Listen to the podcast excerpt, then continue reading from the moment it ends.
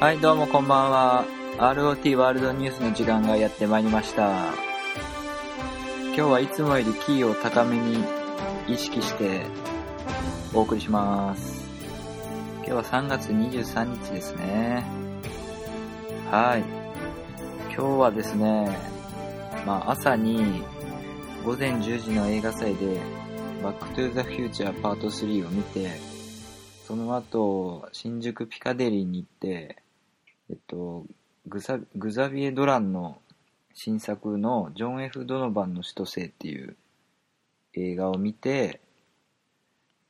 まあそういう感じですね。見たやつは。あと、ネットフリックスで BNA っていうトリガーが作ってるアニメなんですけど、今日はその話も軽くします。でまず、バックトゥーザ、バックトゥーザフューチャーパート3なんですけど、えっとですね、まあ、ざっくり言いますと、バックトゥザフューチャーパート1が、えー1985年から1955年に、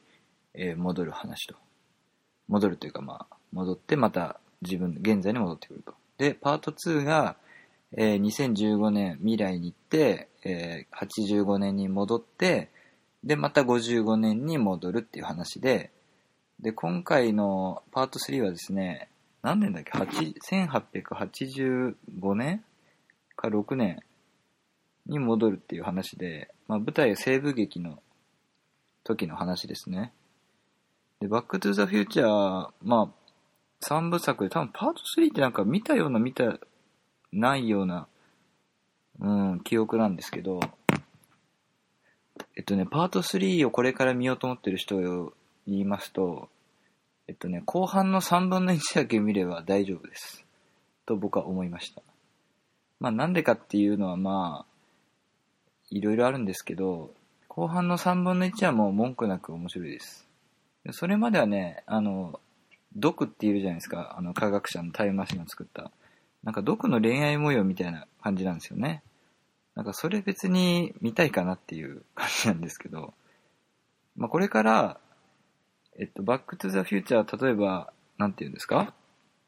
おさらいしたいなっていう人は、えーまあ1は全部見てください。で、2も、面白いです。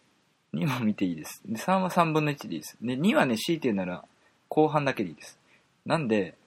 えー1全部、2は後半の2分の1、3は後半の3分の1見ればいいと。はい。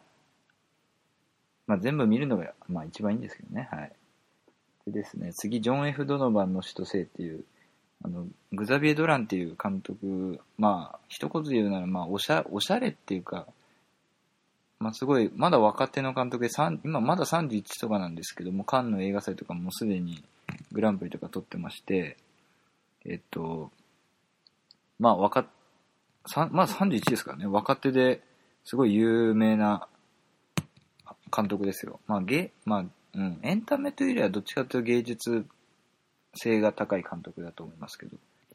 で、彼の作品は毎回、その自分がゲイなんですけど、グザビエ・ドランが。その自分がゲイであるっていうことの、まあ悩みというか、まあその問題と、あとは母親との問題ですね。で、これがまあ、ほと、ほぼ全ての作品で描かれてて、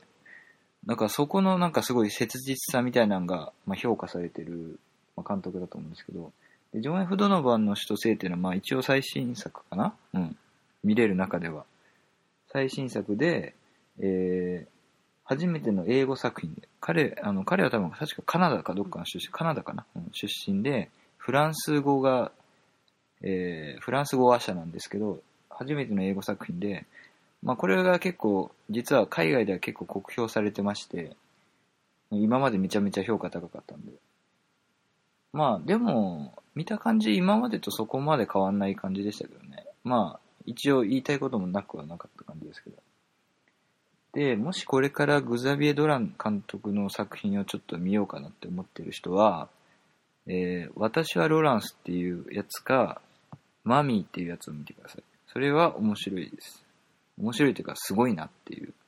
すげえっていう感じになりますね。で特にアニメが好きな人は、えっと、私はローランスだと思うんですけど、あの、私はローランスはね、なんかその、ゲイのおじさんが、なんか恋愛するみたいな感じの話だったかな。まあ、結構昔なんでざっくりしてますけど。で、マミーは、えっ、と、まあ完全にその、自分が多分、ドラン自身がモデルなんですけど、えー、息子とお母さんの話で、息子がその、多分発達障害の気がある感じで、まあその母との関係を描いてます。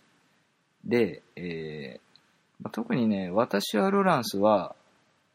なんかビジュアル面でやっぱすごいなっていう感じがして、その、アニメが好きな人だったら、京アニの山田直子監督っているじゃないですか。軽音とか、タマコとか作った人ですね。で、特にタマコマーケットなんですけど、完全に、その、私はロランスの、ポップさというか色使いとかに影響を受けてる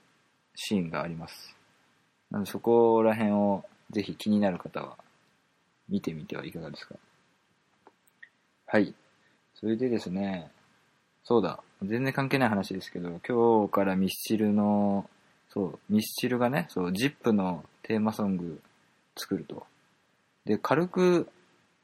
なんかツイッターで流れてた動画を軽く見た感じだと、すごいやっぱ、アンセムっぽくなってて、やっぱミスチルもう一回そっち方面に行く気満々だなというか、その、またみんなの歌みたいな感じね。その、結構その、重力と呼吸っていうアルバムはもう僕はすごい好きなんですけど、結構、その、僕、僕の話がすごい多くて、個人的な、で、それ、だからこそすごいいい感じの曲もいっぱいあったんですけど、まあ、今回はその、ミスチルってその国民的バンドというか90年代を特にめちゃめちゃヒット飛ばしてて、まあヒットソングを作ることをまあ目指してた時期もあったし、まあ、それを、その要請に応えてきた時期もあると思うんですけど、またそういうのをもう一回、今までミスチルは逆にね、その、まあそういうのは一回置いといてみたいなとこもあったんですけど、もう一回それにチャレンジしてんじゃないかなっていう感じの曲ですごい期待できますね。多分まだ、まだ何曲か控えてると思うんですけど、だから今年アルバムなんか出ワンチャン出るんじゃないかなと。まあ、ジップの話は置いといて、そういえば。あとね、そうだ。あの、ジップのテーマソングの前に、えっと、一回目覚ましテレビハッピーソングっていう曲、テーマソングになってて、ハッピーソングまあいい曲なんですけど、その歌詞の中に、えっと、あの、目覚ましテレビって富士、富士テレビじゃないですか。で、他の、えー、なんか、モーニングバードと、えっと、まあ、ジップのことなんですけど、これをまあ、なんていうかな、これをまあ、皮肉ったような歌詞が実は、ハッピーソングの2番の歌詞にあって、あの、吠えない、吠えない犬、なんだっけ、吠えない犬、羽のない鳥か。ちゃんと放送コードっていう歌詞があって、吠えない犬っていうのは、あの、ジップって昔、まあ覚えてる人いるかもしれないですけど、なんか犬っ犬の名前なんだっけあいつ。なんか犬と一緒になんか旅するみたいな企画があって、で、その犬がなんか、生態がなんか、除去されてたかなんかだったんですよね。うん。まあ、ちょっとざっくりしてますけど。それでなんか吠えない犬でしょ？で、羽のない鳥っていうのはあの、モーニングバードの羽鳥さんの、羽鳥って羽鳥ってことで、ね、羽のない鳥っていう。なんかちょっとこれを皮肉っぽい歌詞もあって、まあ面白いんですけど、で、今回はジップというね、うん。まあその話はいいや。で、そう。これ、僕が言いたかったのは、あの、この ROT ワールドニュースも、えー、そうだわ。いろいろ話飛んでますけど、これ YouTube で聞けるようになりましたから、YouTube にも上がってます。で、YouTube でも聞けるし、Spotify でも聞けるし、えー、iTunes のポッドキャストでも聞けますし、まあ、僕のホームページからも聞けますと。なんで、そう、それでね、そう、あのー、Spotify でミスチルのバースデーと君と重ねたモノローグ解禁されたんで、でもこれ結構早いと思いますね。多分2週間ぐらいしか経ってないんですけど、まあ、やっぱこういう状況だからっていうのもあると思いますけどね。だからぜひ、Spotify でもしこれを聞いてる方は、このままミスチルの、特にバースデーかな。君と重ねたモノローグもいい曲なんですけどね。バースデーやっぱ、うん。やっぱみんなにお勧めできるいい曲なんで、ぜひ聴いてみてほしいですね。はい。で、出た。そう。で、最後にですね、えっ、ー、と、ネットフリックスので配信されている BNA っていうアニメの話をちょっとしますね。で、BNA っていうのは、えっと、ブランドニューアニマルっていう多分略らしいんですけど、まあ、簡単にストーリーを言うとですね、まあ、人間界と、えっ、と、獣人、獣人の世界みたいなのがあって、まあ、めちゃめちゃ簡単に言うと、その、ズートピアみたいな世界、まあ、ズートピアみたいな世界で、なおかつその住人が動物という、あの、化け物の子とかの、化け物の子の方が近いか。なんか化け物の子みたいな感じの世界と、まあ、人間の世界があって、で、えっと、その動物、獣人側の世界は、なんか、その街ができて10年とかなんですけど、まあ、そこで、まあ、いろんな謎があるみたいな。で、主人公が、えっと、みちるっていう、まあ、女の子で、この子は、まあ、タヌキ。タヌキが、まあ、擬人化っていうかな、獣人化、うん、してるキャラクターで、で、また、あのー相棒、相棒じゃないけど、まあ、狼、まあ、かっこいい狼みたいなのが出てくるんですけど、まあ、その狼がですね、えっと、まあ、その、街で起こる事件とか謎を解決していくっていう感じなんですかね。だから、なんかね、フィルムノワールみたいな感じをやりたいと思うんですけど、多分。それプラス、まあ、ミチルの、えー、まあ自分の問題とかがか関わってくる感じなのか。で、なんか4月からテレビで、フジテレビだったかな？でやるんですけど、それまで6話が今、ネットフリックスで先行配信されてて、で今、今見た感じだとね、なんか大きな話みたいなあんま、まあ一応匂わせてはいるけど、そこまでその明確な、例えば何かを解決するみたいな感じではなくて、まあ1話ごとにその事件を、事件とかなんかまあ、みちるがまあ、うん、アイデンティティが揺さぶられる問題というかね、うん、があって、まあそれを解決するみたいな、一応感じですね。そう。そうそう。みちるの親友もなんかその、獣人化しちゃってみたいなくだりもあるんですけど、やっぱり今んと、多分ワンクールで終わるのかな？終わると思うんですけど、今んとこその、まあでもずっと見れる感じですね。で特にですね、まあ僕は野球やってたのもあって、で、5話が、